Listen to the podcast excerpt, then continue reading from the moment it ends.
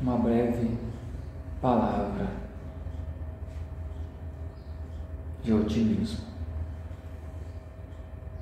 Vivemos tempos em que as palavras reverberam nos ventos e são absorvidas não com seu real sentido, mas da forma como cada um queira vir a interpretar. Vejam só, não houve um dia ao longo dos milênios em que a palavra do Cristo não fora questionada.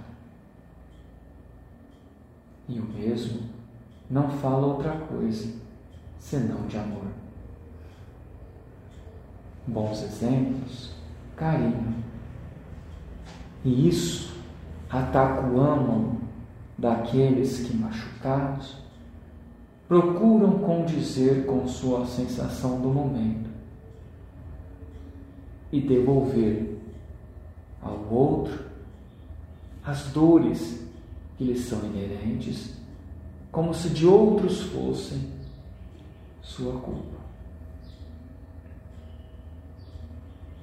Quebrados interiormente, procuram encontrar então razões para dizerem: não fora eu o artifício das minhas dores se existisse algum amparo divino, por que não intercede? Quando mesmo não provém recursos necessários para o seu próprio desenvolvimento. É importante salientar que a culpa é típica de pai, de planos que ainda estão em desenvolvimento, pois em outros locais facilmente a admissão do erro já cerceia qualquer tipo de ação contrária. Bom, e nos nossos atuais dias, onde os meios de comunicação nos tornam velozes e vorazes degladiadores de palavras e de argumentos, onde tudo é julgado não pelo sentido, mas por aquilo que sinto e acho. Devemos ter um bom filtro para a absorção daquilo que queremos absorver. No passado, quando Jesus sentava e dizia aos seus discípulos, e quando dizemos discípulos, dissemos todos aqueles que se habituavam a escutá-lo e a segui-lo. Não falava outra coisa senão de amor, de carinho, de esperança. Jesus, então, demonstrava a forma com que tudo deve ser estruturado e devolvia ao mundo soluções quando existia pedaços soltos. Nosso amado Mestre não fala outra coisa senão de esperança. E qual seria o motivo que, tanto ao longo da nossa jornada terrestre, nós e nossos irmãos humanos, tanto degladiamos alguém que ousa falar que ama? Pois Jesus vem então através de nós dizer-nos a esperança e aquilo que tu fazes, o faz, não porque és culpado, mas porque neste lugar e neste patamar em que se encontra é aquilo que tu é, estás habituado a fazer.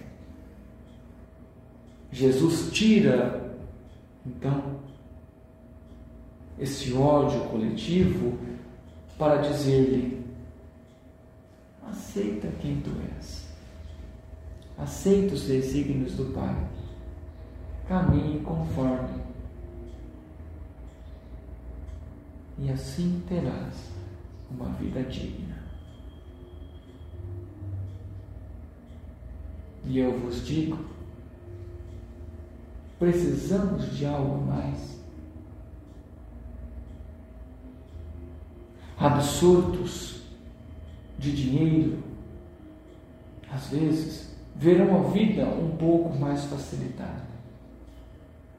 Mas, ao mesmo tempo, trazem consigo a responsabilização da motivação da vida dos outros que o rodeiam. Juntamente com a aprovação dos recursos materiais, também vem junto os aproveitadores, os falsos amigos, aqueles que se reúnem para que possam usufruir de um bem que não é seu. Aquele que dispõe de recursos vê no mundo facilidades.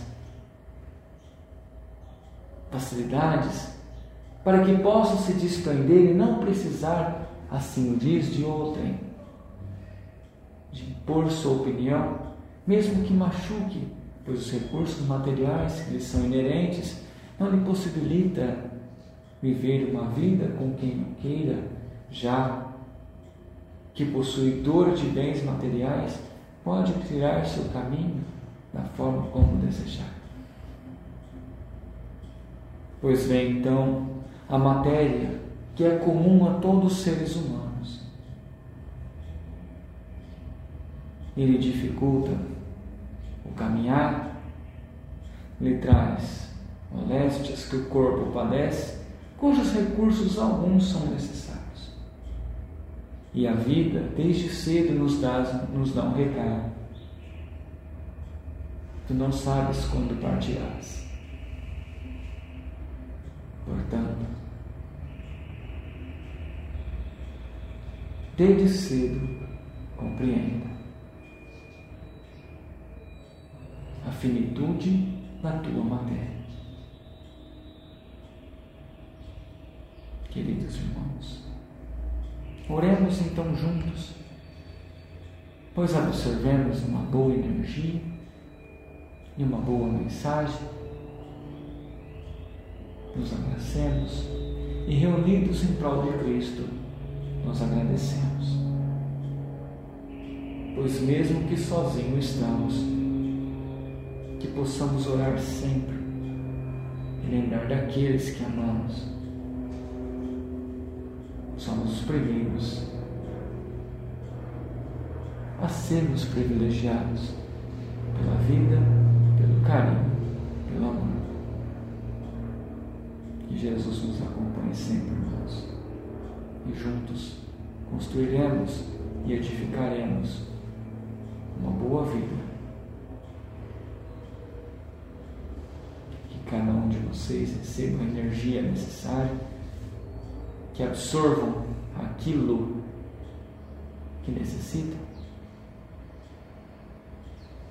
pois a espiritualidade sempre estará ao lado. Que assim seja, meus irmãos.